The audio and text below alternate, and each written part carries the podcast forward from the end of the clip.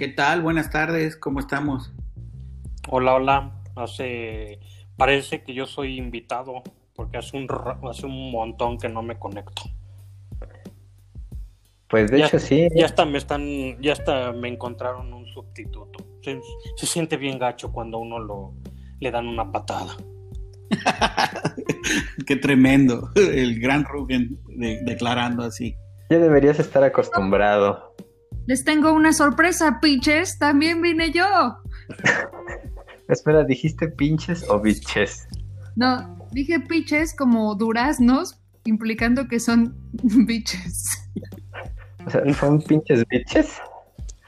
Pinches biches, llegué. Ya llegó su mamá. Slappy Malibu. Slappy Malibu. Ay, me gustaría tener unos aplausos grabados. Lástima que no, no llegamos a tanto. No nos pagan. No, me pagan espero que te pague en especie el buen majarete. Sí, por supuesto. Aquí tengo ya un saquito de canela y uno de clavo. Pues sí, pero de aquí a que me los dé, o sea, con la pandemia, pues, o sea, ni siquiera el pinche clavo me va a llegar. Bueno, empecemos que no tenemos mucho tiempo, presumiblemente. Sí. ¿Quién va a poner el tema hoy? Rugen, Rugen. No, yo no, yo no tengo, yo no tengo nada. no traigo nada. Nada de nada. No, traigo ni, ganas de vivir. bueno, el buen Stanislav, ¿no? Tenía, tenía varias cosas que nos quería contar. O sea. Les voy a hacer una pregunta que va de, como nadie me la va a responder, va a derivar en una anécdota y de ahí espero que salga algo más interesante. ¿Ustedes saben quién es Marcial Lafuente Estefanía? No. Eh, yo cuando dijiste Marcial Lafuente pensé como en algún técnico de fútbol. este, dije, pues a lo mejor el buen Lafuente o como que me sonó algo así, pero pues no. Yo cuando, cuando dijiste Estefanía, eh, me acordé de Estefanía de Mónaco. Ah, ay, qué fancy. Es que se me olvida que Rubén es europeo. No, en realidad no es por, no, no, no es por eso, es como si sí lo fuera. No, no, no, es por eso, sino porque me, porque cuando yo tenía, no sé, como 7, 8 años, 6 años, era cuando la Estefanía de Mónaco era cantante y me acuerdo que tenía su LP en la casa. Yo no pensé, yo pensé que era un jugador de rugby o que tenía algo que ver con Esperanto. Pues ni, una, ni una ni otra. Ok. Es, eh, digamos que es uno de los principales este, catalizadores de mi afición por la lectura. Y ahí les va. Marcial Lafuente Estefanía, tal vez les suenen conocidos a ustedes que claramente son de pueblo y que han pasado por los puestos de kioscos y han visto revistas del viejo oeste con puras letritas y sin ningún dibujito. No, nunca. No, me están fallando. Muy mal, pues les voy a contar la historia. Resulta que cuando yo era niño, pues veía que mi papá siempre leía revistas y a mí me llevaba al, al, puesto de revistas y me compraba una revista que era, este, de hecho, el sensacional de lucha libre, espero que alguna vez lo hayan leído, o el Capulinita, o el Condorito, o, o cosas de ese estilo. Yo soy fan de esos pasquines de mierda, sí. Ah, bueno, pues con esos crecí y con esos empecé literalmente a leer, porque eso lo hacía cuando iban cuando, en cuanto aprendí a leer, me empezaron a comprar de esas revistas porque eran las que me llamaban la atención. Pero yo... Presumías, ser letrado en ese, en ese momento? Decías, yo soy muy letrado. Porque traigo aquí mis 10 capulinitas. Exacto. no, solo, solo les decía, chúpense esta, niños de kinder que no saben leer. Y ya. Era, lo más que llegaba. el punto es que veía que mi papá se compraba unos, unos libritos que eran como el libro vaquero, excepto que no tenían dibujos, eran como mini libros y eran puras letritas. Yo los llamaba, o en mi casa les llamábamos esos cuentos de letritas, así les llamábamos.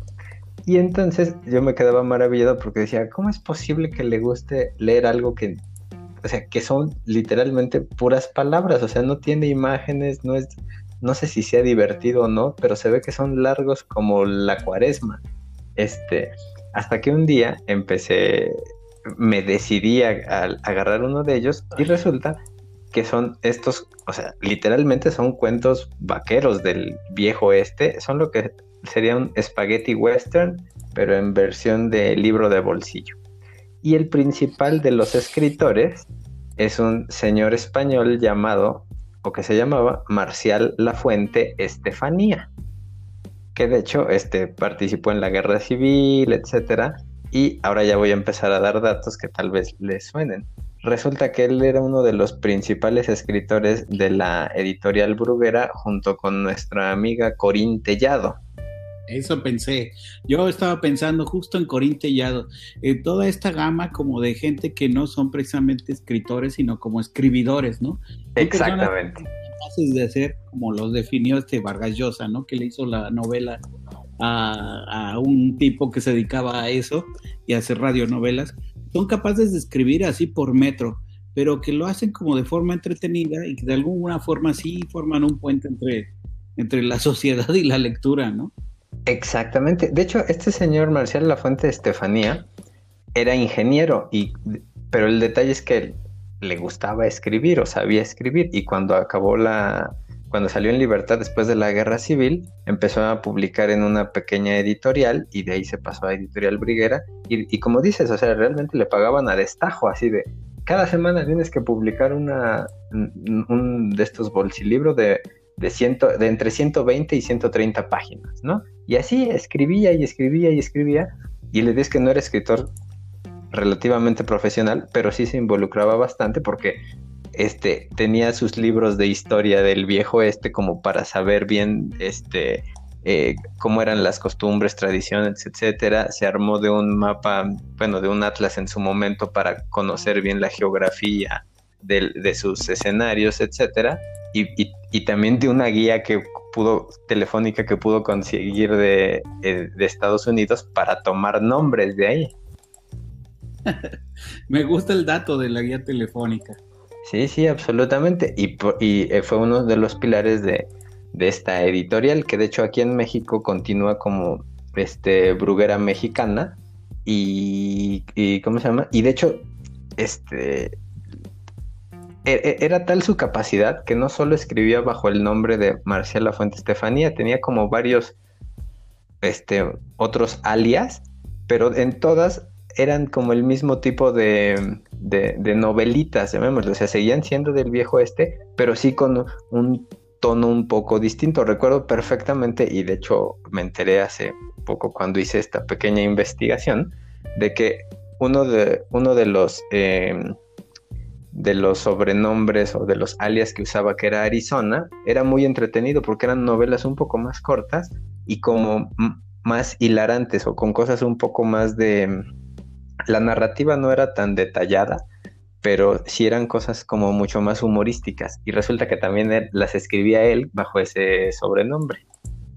A mí algo que se me hubiera hecho muy humorístico y también un gran detalle sería que hubiera utilizado la guía para sacar los nombres, pero también hubiera dejado los números telefónicos.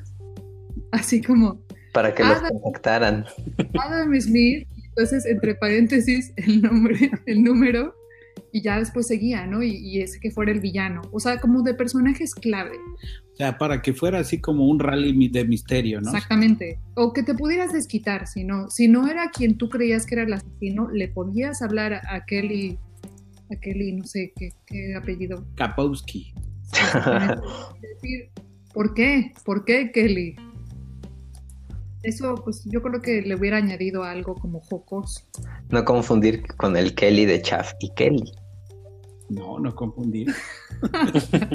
y, y, bueno, pues ya resulta que este, este señor se murió en el 84, pero su nombre se hizo una marca. De hecho, o sea, sus hijos, nietos y toda su familia siguen escribiendo bajo el mismo nombre y se siguen lanzando ediciones Este, de hecho, especialmente en América Latina y Estados Unidos, y de hecho ahorita si van a cualquier kiosco en el DF van a encontrar un librito de Marcial Lafuente Estefanía. Y, y créanme que hay un submundo donde esas novelitas se, este, se intercambian y, de hecho hasta en los mismos kioscos es, bastante común que llegues con una usada y, y, puedas adquirir una de las nuevas a un precio inferior.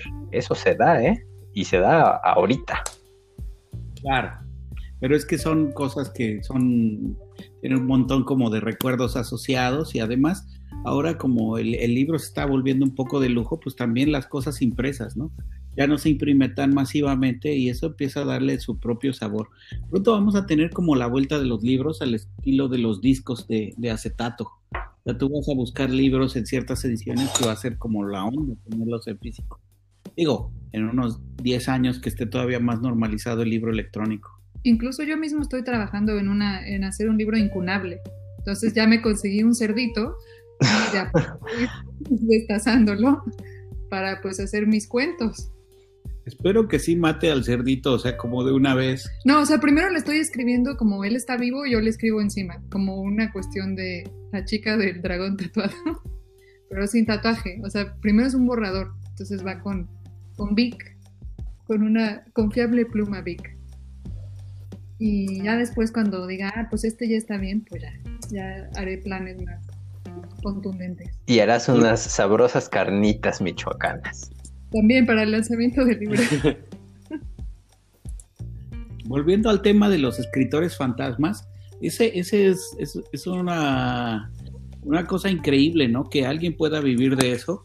Y, también lo sorprendente es que grandes escritores han sido escritores fantasmas, como de no tan grandes eh, novelas o, publicaciones. Un caso famoso es el de Carlos Monsiváis, que fue escritor fantasma durante algunos años como, bueno, por supuesto, más de necesidad, en el que él, siendo joven, era, uno de los escritores de las historias de Chanok. Entonces ahí hay Chanok que son famosos por eso y, bueno, en realidad no tiene nada de diferente. Simplemente es un guion y todo y pues da para comer, ¿no? También ha pasado con libros de autoayuda, que, que gente que pues que son buenos escritores y que andan bien o incluso reconocidos académicos, en algún momento escriben algo, por supuesto con ánimo, pues para, para comer, ¿no? O sea, es la onda. Pues sí, es lo que hay y la, gente no puede dejar de comer. También están los escritos políticos, ¿no? Que, que digamos, hay muy buenos, hay muchos políticos que escriben y escriben libros y uno dice, ¿cómo le hacen, no? Con esa vida que llevan y todavía llevan como 10 libros escritos, aunque eso sí es ya como más macabro, ¿no?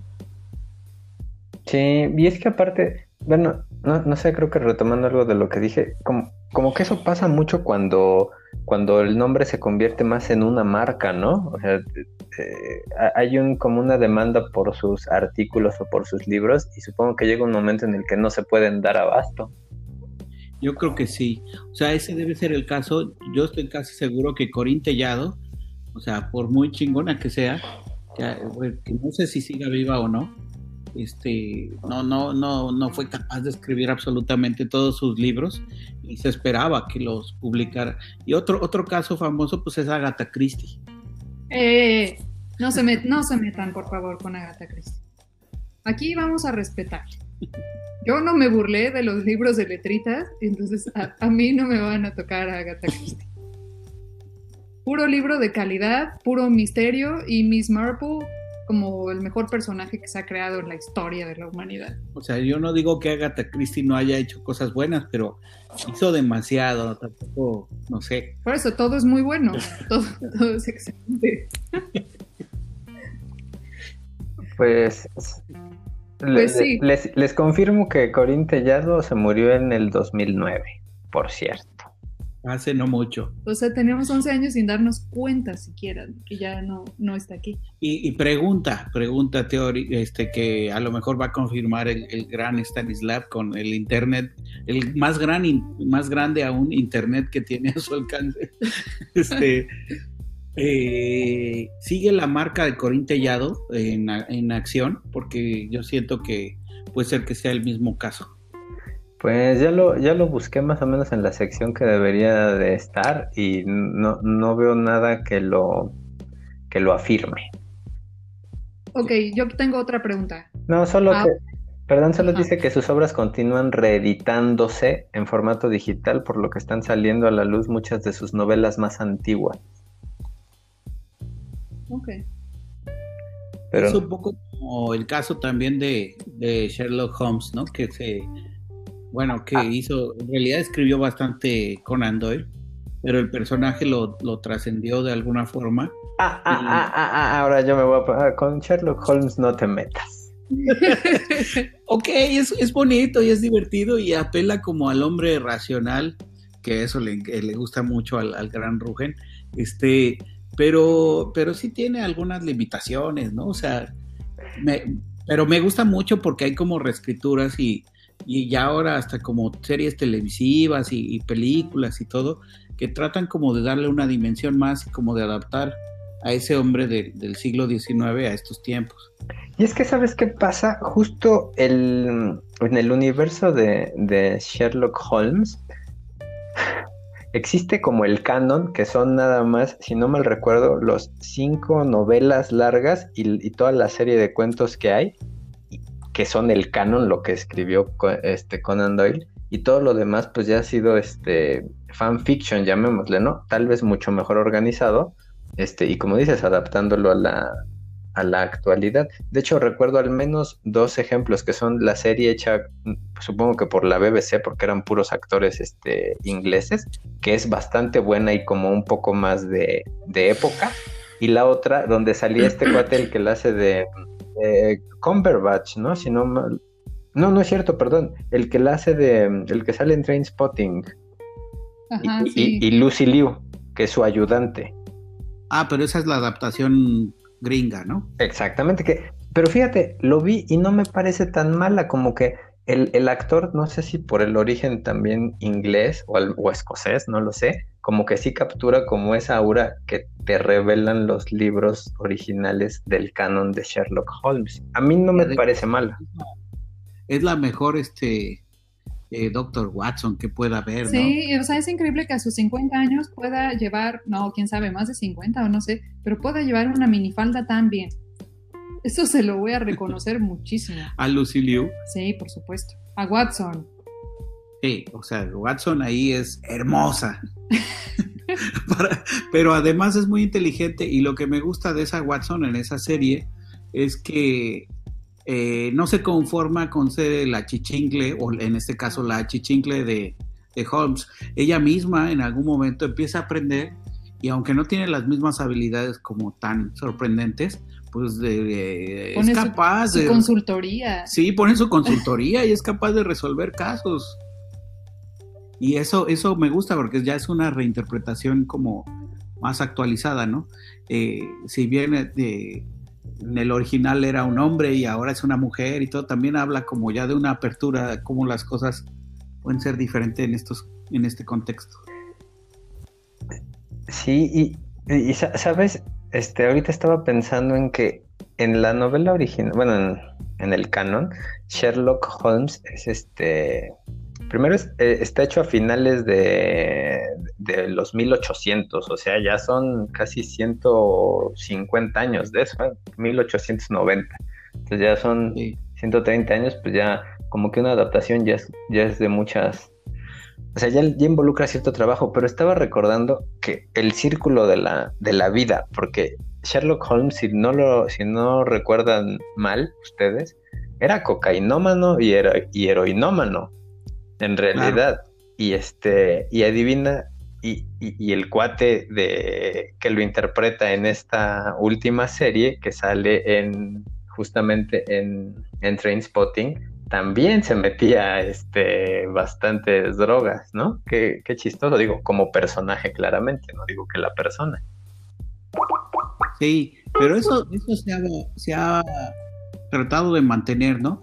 Como creo que en el libro lo explican y es que la- las drogas las tomaba Sherlock Holmes cuando por aburrimiento, ¿no? Porque en el, en el momento en el que no encontraba algo que desafiase a su cerebro, era como un hastío tremendo que tenía que tomar drogas de alguna manera simplemente para, para pasar el tiempo. Y eso habla como, es cierto, como de una gran inestabilidad, pero es raro porque eh, como que te tratan de hacer sentir el autor que es, es un caso muy, muy excepcional. No es, él usaba las drogas, o sea, eso lo trata de dejar bien en claro Conan Doyle en la original y no las drogas a él, ¿no?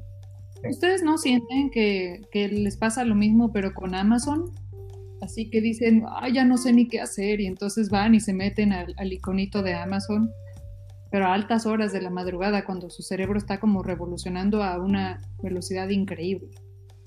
Y dicen, ay, esta es mi droga. Te, te, puedo entender, pero a mí me pasa con, yo soy más raza, entonces yo uso Mercado Libre, pero sí, sí me pasa. Me gusta, me gusta lo que propones. Y luego al día siguiente ves y dices, ¿qué búsquedas hice?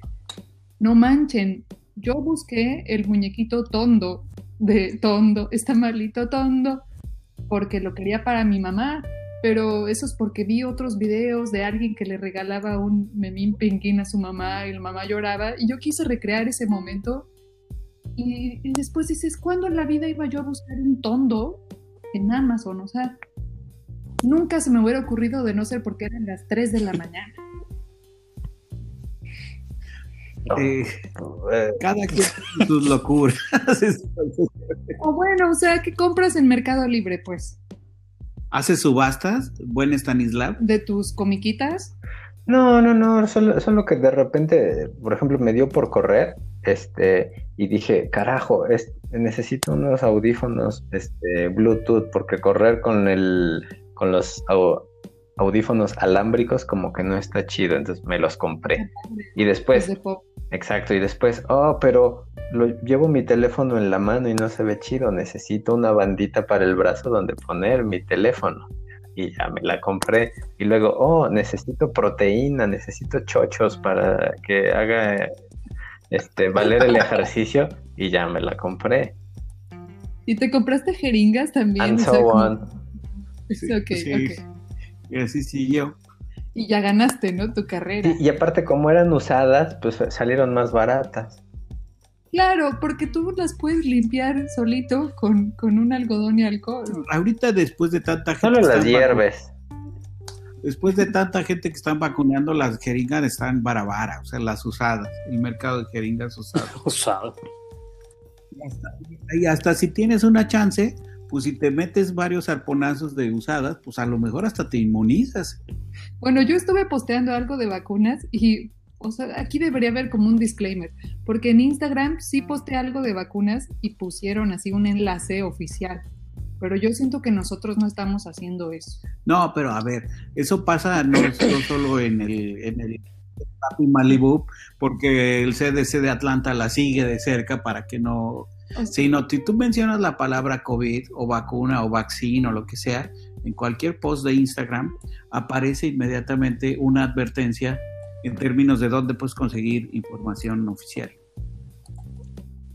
O sea, esto es, esto es una política de Instagram y yo me imagino que aparece también ya en Facebook, en lugares así. Entonces yo lo recomendaría meterse a jeringas.com, que sería lo más oficial que se me ocurre. No, jeringas usadas. Jeringas.org. .org. y ahí encontrarán información sobre uso seguro. O sea, si nos organizamos todos, nos vacunamos todos. Si nos organizamos, si nos, organizamos nos vacunamos todos. De hecho, eh, no sé si, si sabían, yo tengo un, un amigo de esos la, este, viejos lares este, argentinos, este, esas viejas historias, este, pues que es argentino y que un día me contó que, que, su esposa se había enojado con él y todo, simplemente porque se unió un grupo de Facebook. ¿Y saben cómo se llamaba el grupo? Se llamaba Si nos organizamos, la ponemos todos.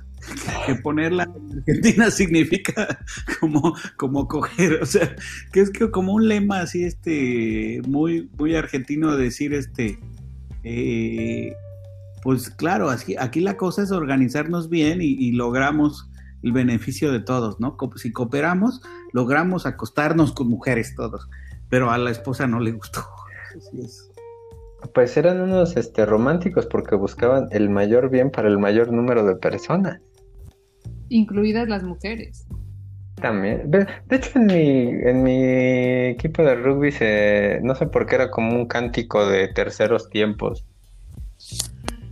De hecho, entiendo que hay hasta una canción oficial. Eh, si nos organizamos, la ponemos todos. Sí. Mira vos. Habrá que buscarla en YouTube, pero este, eso no lo haré en este momento. ¿Y, y Rugen sigue por acá? No, o- aquí estoy, ya los no oigo, los oigo. No, pues, estoy trabajando, entonces me divierto más escuchando que, que participando. Mien- Mientras este podcast, mientras este podcast emite, Rugen este, está, está eh, apostando Y en el mundo dinero. financiero En tiempo real. en tiempo real. Nada más puedes, puedes, grita de repente en japonés de que algo, algo pasó mal en el mercado de Tokio, que sigue abierto. La bolsa de Tokio. No quiero sonar pedante, pero hubo una época de mi vida este, en donde yo sí tenía, me lo pasaba todo el día viendo cómo abrían las bolsas, incluyendo la de Japón, porque manejábamos treasuries y sí pegaba bastante. Entonces era una joda porque, este, recuerdo, ¿a la qué hora es a la hora que abren? No me acuerdo si es a las 6 o 7 de la tarde de aquí, que allá abre la bolsa ya de Tokio y se movía y dejábamos órdenes para ejecutarse en el overnight, en donde se, se- en donde se pudiera, y luego tenía que estar atento porque a las 6 de la mañana este, ya me estaban hablando los de Nueva York, justo para decirme cómo, cómo había cerrado Tokio y cómo iban a abrir en Nueva York, y luego tenía que llegar este, eh, y, y por ahí de las 12 del día este, que cerraba este, Europa, ya te quedabas con Nueva York y con el, el mercado de aquí. Sí era bastante estresante estar las 24 Oye. horas del día con eso. Pero tenías que cambiar la posición o volvían a renegociar o simplemente lo veías por verlo Lo que pasa, o por la información. lo que pasa es que como dejábamos órdenes overnight, tenía que estar vigilando, este, ¿cómo se llama? Lo que pasa es que como eran treasuries, en realidad no era como aquí que pones una orden de setes y como los setes solo los negocias aquí en este en México, pues te esperas hasta el otro día, tal vez, a ver cómo queda, ¿no? O sea, tu, tu horario es limitado de las 8 de la mañana a las 3 de la tarde. Si pones una Sí. postura overnight en treasuries, como las mismas series y emisiones se, se tradean a nivel global, pues este, si no se ejecuta aquí, se ejecuta en, en, en Asia. Y si no se ejecuta en Asia, se ejecuta en Europa. Y si no se ejecuta en Europa, se ejecuta hasta que vuelve a abrir acá en, en América, ¿no? En América continente. Entonces, este, pues realmente, si querías estar atento a tu posición, tenías que estar atento de cómo estaba en todos los mercados y pues se podía ejecutar y ya, aunque aquí fuera un horario inhábil, pues ya sabías que se había ejecutado y que ahora ya tenías una nueva posición. Entonces tenías la chance de ahora manejarla y meter órdenes. No, no es el mercado de este, como que en otros lados del mundo es un poquito más flexible que aquí. Entonces, aquí, por ejemplo, si no pones una orden en horario laboral, pues es imposible operar pero si le avisas a tu broker de Estados Unidos que necesita, aunque aquí estés fuera de horario y él esté fuera de horario, él tiene manera de avisarle a alguien de la entidad, este, eh, ¿cómo se llama? Este, donde trabaja, que lo ponga en el mercado que esté abierto para que se ejecute. Y al final, la- la- la- Pare- las leyes de Nueva York sobre las que operábamos son como, son a la vez muy flexibles y muy rígidas en el sentido de que a ellos les vale madre si yo lo hice de mi teléfono particular o del o mi celular o de la casa o del trabajo. Para ellos este, son muy flexibles y rígidos porque no les importa este, de dónde estés llamando. Si ellos saben que yo, Stanislav, este, soy empleado de cierto banco, este, y hay elementos eh, para demostrarlo, para ellos la orden que haya dejado a la hora que haya dejado es válida. O sea, no era, es como de hombrecitos, ¿no? Nad- Nadie se echa para atrás. Entonces, el, Solo quería decir que los que no hablen inglés, treasury son tesoros. Pero puedes continuar. Esta fue nuestra, nuestra cápsula de información financiera avanzada. este, que, que, además trata de cómo, cómo, cómo lidiar con información interna y cómo tener este chivatones en otros lugares del mundo. Sí, bueno, tal vez no, no, tan así, o sea, no, no, es como que puedas hacer lo que quieras, sino más bien eh, hay, hay como herramientas como para poder seguir negociando, pues prácticamente, yo, yo creo que hay como dos o tres horas al día máximo y, y, hasta eso separadas en donde no puedes operar porque no hay ningún mercado abierto, pero fuera de eso, todo el día, las 24 horas. Suena una pesadilla. Pues sí, y sobre todo porque en, en, en esta época, ves que los horarios de, de, verano no están bien, no están exactamente sincronizados entre México y Estados Unidos. Hay, hay veces en las que hay dos horas de desfase, entonces para eventos macroeconómicos que, que podían detonar posiciones, hubo momentos en donde tenía que estar en el trabajo a las 6 de la mañana para saber cómo salía el dato y estar vigilando dicha posición.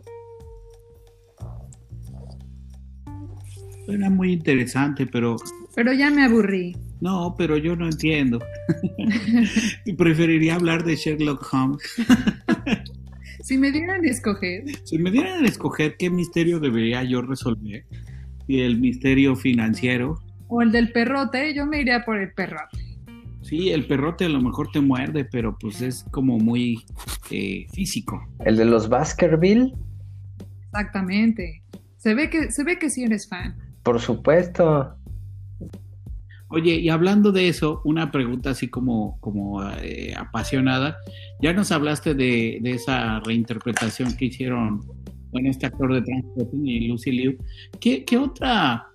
Chava guapa. No, ¿qué otra reinterpretación de Sherlock Holmes te gusta? ¿Te gusta, por ejemplo, la, la que hizo el cuate este que actúa como Alan Turing y que... ¿De Cumberbatch? De Cumberbatch. Eh, he visto muy poco, creo que nunca llegué a ver ni un capítulo completo. Entonces no te gusta. Sí, no, no, no, nunca tuve como esa, este, uh -huh. eh, esa, eh, esa oportunidad. Ah, okay. ¿Y qué tal las películas de las, del que hizo Iron Man? Eh, ¿Cómo, perdón? Right. Okay. ¿Qué tal las películas del que hizo Iron Man? Oigan, es serio, ¿eh? Lo de Rugen, Rugen sí está trabajando. Aparentemente, esperen, esperen, tal vez escuchemos códigos este, bancarios. Nice. Yo sí escuché que estaba hablando en inglés, entonces yo concluyo Nueva York. Yo, yo sí. acabo de, de, entender que dijo, oh, your cock is nice. It's no, so smooth. Sure. Actually, I think no, that the no, that, uh, we are taking in this project and it can provide counterfactual evidence for the impact of the model. Ok, bueno. Yes, está hablando cuando está narrando como de activar un misil nuclear. Entonces, creo que hay que proteger su, su identidad en este momento. Yeah, yeah, yeah. Porque, bueno, no sabemos a quién vayan a bombardear. Entonces, es mejor que, que, que sea sorpresa. Sí, mejor que sea sorpresa. Eh, no, esperemos que se destape el escándalo en redes sociales. Vamos a empezar hashtag Stop Rugen. Sure, Stop Rugen, please. The bomb, Rugen. Bueno, y mi, mi, mi, historia nada más con, eh, no. eh, con Sherlock Holmes es que ese Wow. Digo, no me acuerdo por qué lo empecé a leer, pero recuerdo perfecto que cuando comenzaba a trabajar me, me, pude comprar un libro llamado Todo Sherlock Holmes, que trae todas las novelas y cuentos de Sherlock Holmes del canon. Está hecho como en como con hojas delgadas como de Biblia y está genial. A, a, mí me gusta mucho el. Y ese no es tan popular, creo. El, el, libro del signo de los cuatro. Uh -huh. ¿Te acuerdas? ¿Cuál, perdón? El signo de los cuatro. Ah, sí, sí, sí, por supuesto. Es de las primeras. Es de las primeras. Y, y tiene esta parte como, okay. como que en el fondo eh, es una lucha entre la, la, superstición, porque en el libro se aparece muchas veces lo del signo de los cuatro. Pues hay una lucha entre la superstición uh -huh. y racionalismo, ¿no? Que es lo que ofrece eh, Sherlock Holmes, que está tratando de resolver ese misterio. Sí, sí, sí, sí lo De hecho, es la segunda novela, ¿eh? Sí. bueno, tal vez deberíamos pausar. Sí. Creo que ya. Ah, no. Debe decir, creo que ya entendí el mensaje, pero no. Más bien solo estaba este haciendo una pausa para tomar aire. well, independent, independently, if you want to present the paper in the, in the econometric. Si quieres, lo pausamos y después vemos si lo podemos retomar, ¿de acuerdo?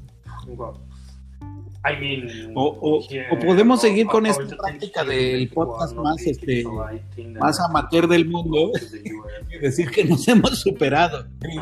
Lo único que tenemos que hacer es gritar más. Vamos a gritar. Yo creo que nosotros también podemos hacerlo mejor, salir a la calle y ponernos donde haya mucho tráfico. Bueno, no sé cómo, cómo esté la calle de la querida Slappy, pero yo estoy en un lugar en donde afuera pues, no hay, no hay tanta gente, ¿no? Si, yo me, si yo me salgo, van a, si yo me salgo van a escuchar coyotes aullar, entonces.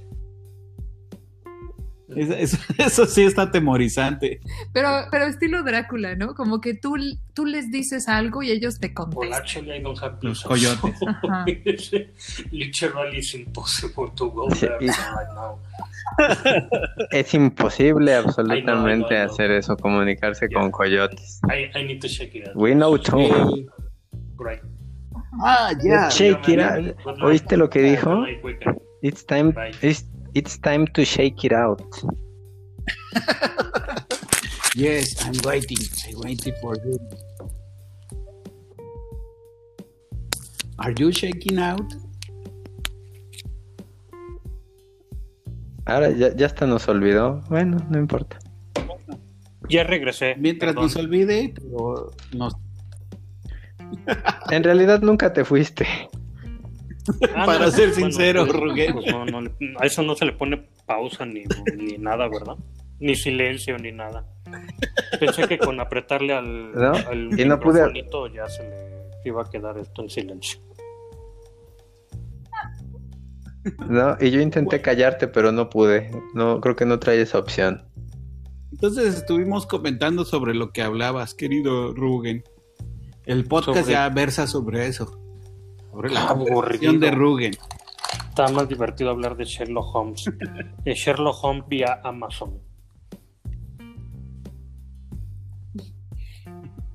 Bueno, eh, querido Majarete, ¿nos traes otro tema a la mesa? ¿Tú no eres Majarete? Perdón, querido. No, ya, creo, que eso es todo. Y de hecho, este creo que mi, mi tiempo se está acabando. Una última pregunta, es muy rápida, Stanislav, para que podamos concluir este, este raro episodio que, terminó con la llamada de Ruger. ¿Cuál es tu cereal favorito y por qué? Estás al aire. Ah, rayos. Yo soy muy tradicional. Yo sé mucho que no como cereal y se me antojó, caray. Pero muchísimo, o sea, yo creo que... ¿Y cuál se te antojaría tener? De hecho, Creo que la última vez que comí cereal fue, fue en España, tal vez. ¿Pero y qué cereal? ¿Era no, ni me acuerdo, pero... Mm, ¿Qué habrá sido? Algo así como cornflakes o algo así. ¿Tienes una respuesta o no, carajo? La verdad. Pero no soy de los... Hace mucho que no soy de los que compra con saborcitos ricos y esas cosas. Sí, yo, yo tampoco en realidad, pero, o sea, no, no lo puedo negar. Si me ponen ahí una, una pared con cereales, este 99% de chance de que voy a agarrar las sucaritas tradicionales, pero tienen que ser sucaritas, no cualquier otra marca pirata, sucaritas. Mm, ¿Yo puedo contestar? Sí, sí.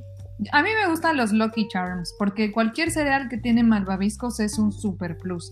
Pero sí tiene como un drawback y es que cuando le echas leche y está todo muy padre, pero al final terminas con Para leche los que no hablan inglés, o azul. es algo así como limitación. Y Lucky Charms sería amuletos de la suerte. ¿No era dibujar para atrás? Ajá, técnicamente sí sería la única cosa de dibujar borrar. para atrás. Ah, borrar. Oh, me- ok. Borrar. Borrar, pues sí.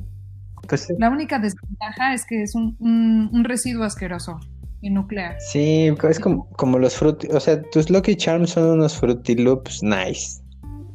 No, no, no, no, no, no, no, no. Estamos hablando de texturas distintas. Porque una es malva viscosa y el Fruit Loop pues sí es crujiente. Bueno, sí. sí. Ok. Pues a mí me gustan los Fruity Loops. Eh, ahora, a diferencia de lo que han manifestado ustedes, yo, yo sí en algún momento consumía frutilupis pirata. Y lo que me gustaba es que justo el color de la leche que tiraban, que nos estaba describiendo Slappy, pues no era como el clásico, como que el clásico salía un color así como rosita. sí. Y en cambio, si era pirata salía como un color a veces azul, a veces verde, o sea, como que dependía un poco de, de cuándo los hubieras comprado. Y te los juro que los compraba con el mismo proveedor y, y salía diferente. Espera, pero ya me suena que los comprabas a granel. Sí, claro. Ah, no, eso cambia todo. No, bueno, pero es cierto, o sea, el proveedor pues traía sus bolsotas esas a granel y yo lo que creo es que ese proveedor, por supuesto, tenía otros proveedores que no le daban siempre el mismo producto. Lo que nos lleva a hablar de las normas ISO 9000. No, yo solo iba a decir, de, los, de las compras a granel, yo siempre he visto que en las tiendas de pueblo, donde tienen las croquetas de gatos, no falta un gato que está metido en el saco, como sirviéndose con la cuchara grande, y después piensas, mi gato va a comer las babas de este gato. De la... Eso es lo que piensa. Yo lo que pienso cuando veo un gato así es, ¿cómo sería el equivalente para humano? ¿Dónde debería estar yo viviendo para sentirme como ese gato? Así como, comiendo en un saco gigante. sí, como que pienso que tendría que atender una taquería Mm. o ser dueño de Yo un creo que la basura. una cosa así. En el, en el bordo. Yo, yo, yo pensé en eso, pero, pero no, porque esos ya son desechos y el gato está en, en la bolsa de las croquetas para vender, no, no en las croquetas que la se cayeron. Exacto.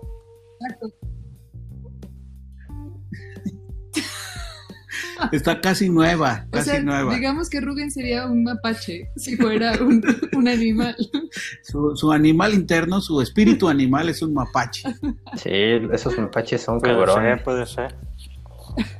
¿Ya vieron cómo se ve bien bonito Palacio Nacional todo con muro? Bardeado. ¿Por, por qué hay un muro? Pues porque viene la marcha del 8 de marzo. Mi estimado Stanislav, bien informado. ¿Qué pasó el 8 de marzo? ¿O qué? bueno, Seguimos con bien informado. Es el Día Internacional de la Mujer, se conmemora, además, pues algo muy horrible. ah, eso, claro, ya, sí, sí, sí. Y entonces todas las mujeres podemos salir con unos este, sprays y encendedores a quemar a cuanta persona o estatua veamos.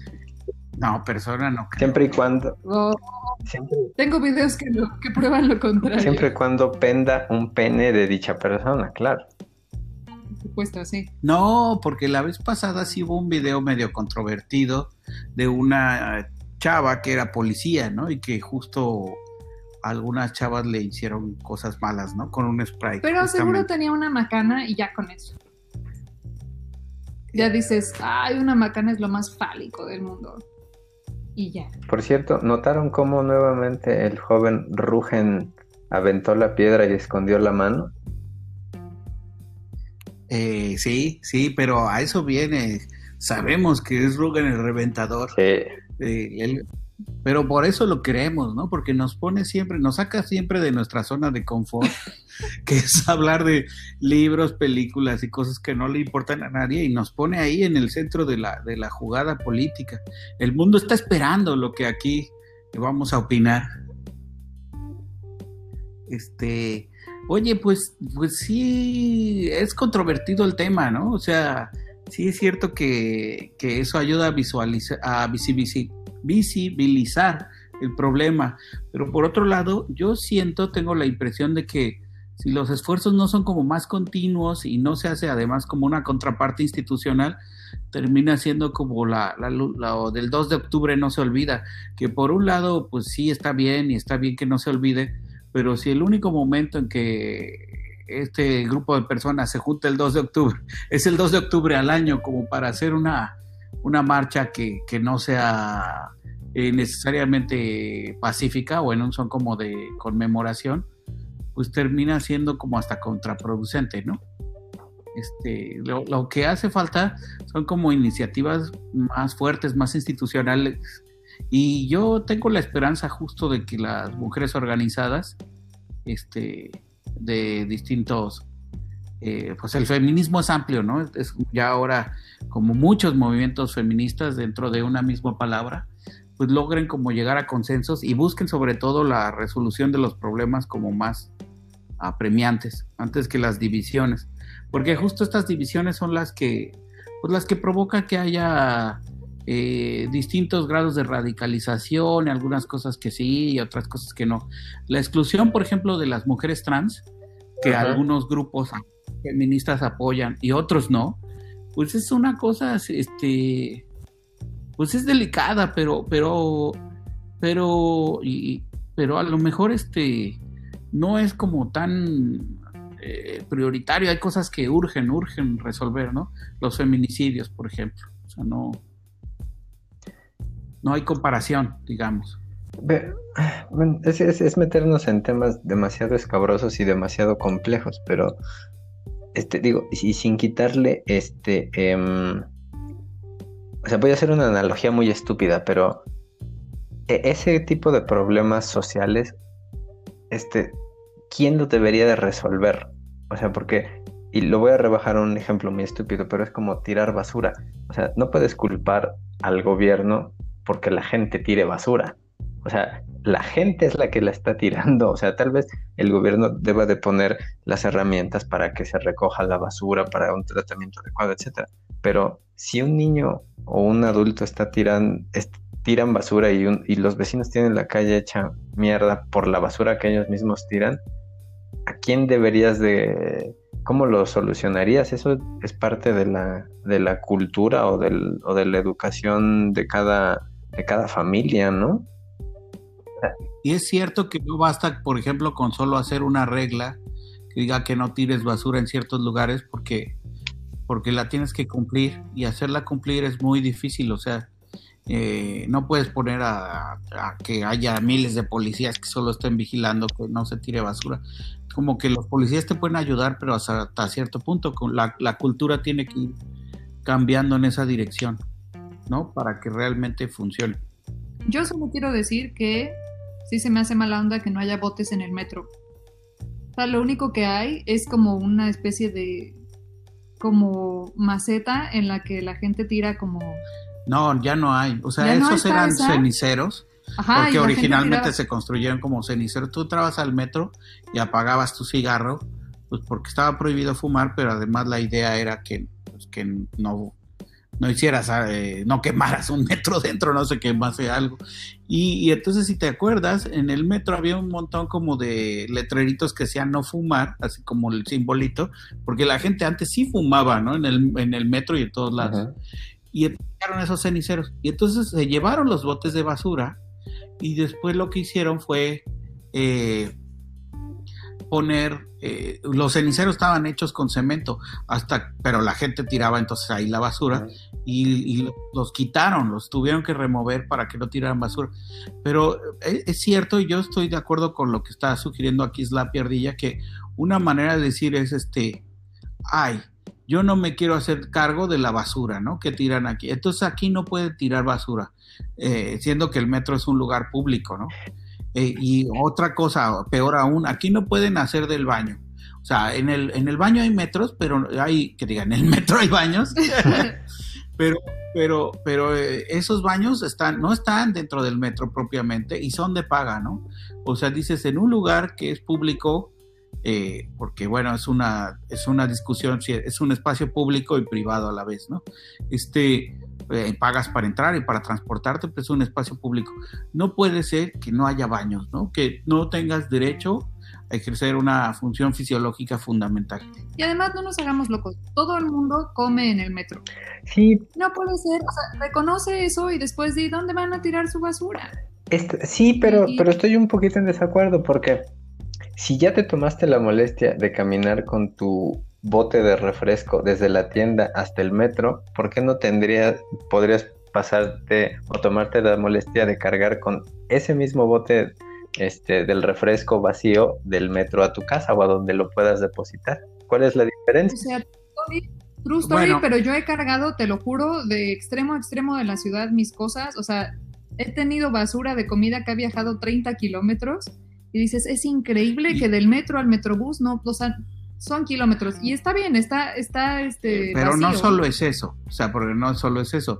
O sea, si tú dices, ok, va, ¿no? Te la compro. En lo que me traslado en el metro yo debería podérmela llevar. Pero no es así. En toda la pinche ciudad no hay botes de basura. También. Entonces, en todos los espacios que son públicos no hay botes de basura. Entonces puede ser que tú estés un día y tampoco hay baños, ¿eh? O sea, eh, que tú estés un día trabajando y que tengas que ir de una oficina a otra y, transportarte y tú decidas que pues que bueno, que, necesitas comer algo y que vas a ir comiendo y de repente empiezas a trasladar un montón de basura y la tienes que llevar de un lugar a otro como contigo porque no hay otra manera, ¿no? De hacerlo.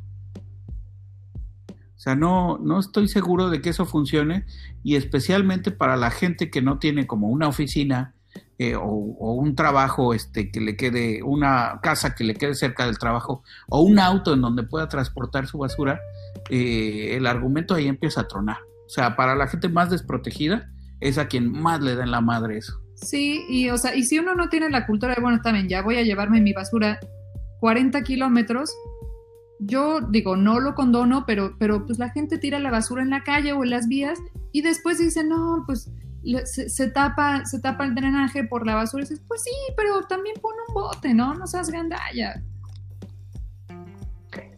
Yo creo. Eh, eh, creo que todos los extremos son malos.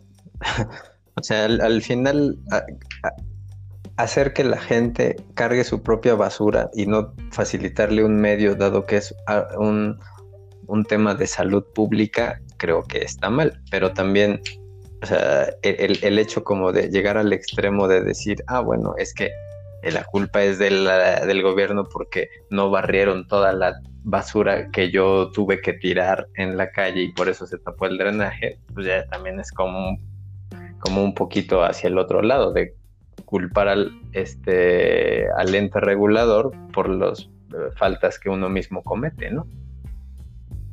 Sí, sí, de acuerdo. Oigan, oigan, les tengo un anuncio que hacer que no, no, no nos habíamos dado cuenta, pero me está avisando Rugen que no lo escuchamos nada. Y esto, el gran Rugen nos está acusando de, de, no dar libertad de expresión en este podcast. Dice que se murió por su participación y que, este, que no lo estamos escuchando nada. Ya, ya le sugerimos y le dijimos que, pues que salga y se reconecte, que en realidad no hay aquí un cerebro que se esté negando, sino, sino eh, una falta de cerebro que no sabe lidiar con esta tecnología, ¿no? Exacto.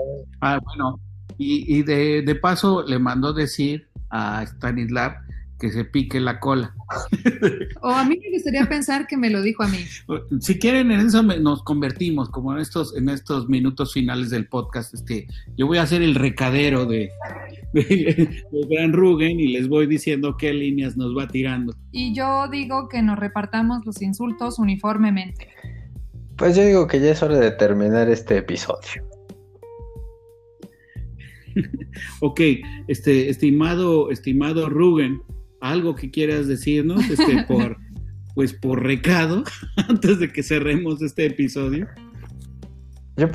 y estaba escribiendo, pero creo que no. Yo solo pensé que se había tenido, o sea, por el hecho de que estaba trabajando, se había tenido que retirar. No pensé que, no pensé que hubiera algo de fondo. No, pero ya recibimos una respuesta. Eh, sí, la, la respuesta de Rugen fue, faltan botes de basura para tirar a Stanislav. Eh, Duro, duro y contundente, pero y con esta imagen nos quedamos. Muchas gracias por escucharnos. Gracias por escucharnos. Perdonen la llamada de, de Grugen, pero, pero si esto no los convence de que Rugen es un hombre ocupado, yo no sé qué los va a convencer, queridos porque escuchan. Políglota. Yo quiero reconocer que habló otro idioma distinto al nuestro. ¿Algo, ¿Algo para añadir, querido Stanislav? No, no, no, me siento consternado. Creo que me consideran un tirano. No, un tirano, pero este, o sea, yo más que un tirano, te considero un dictador ilustrado. Ah, bueno, eso cambia todo. Gracias, espérenos en la próxima emisión. Chao, chao.